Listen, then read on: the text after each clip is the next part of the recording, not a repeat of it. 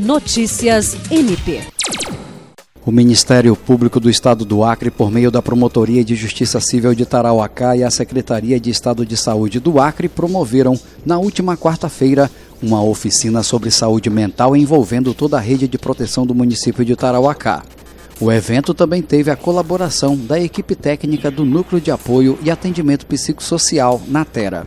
A iniciativa integra o projeto Diálogos Intersetoriais Governança em Redes de Proteção e Cuidado em Saúde Mental do Natera, que visa a aproximação conceitual e operacional para um atendimento mais efetivo aos indivíduos e famílias com demandas de saúde mental, situações de vulnerabilidade e violações de direitos. O promotor de justiça Júlio César de Medeiros afirmou que a intenção do MPAC é subsidiar a implantação de um CAPS em Tarauacá, além de criar fluxos de atendimento para casos de transtornos mentais. Jean Oliveira, para a Agência de Notícias do Ministério Público do Estado do Acre.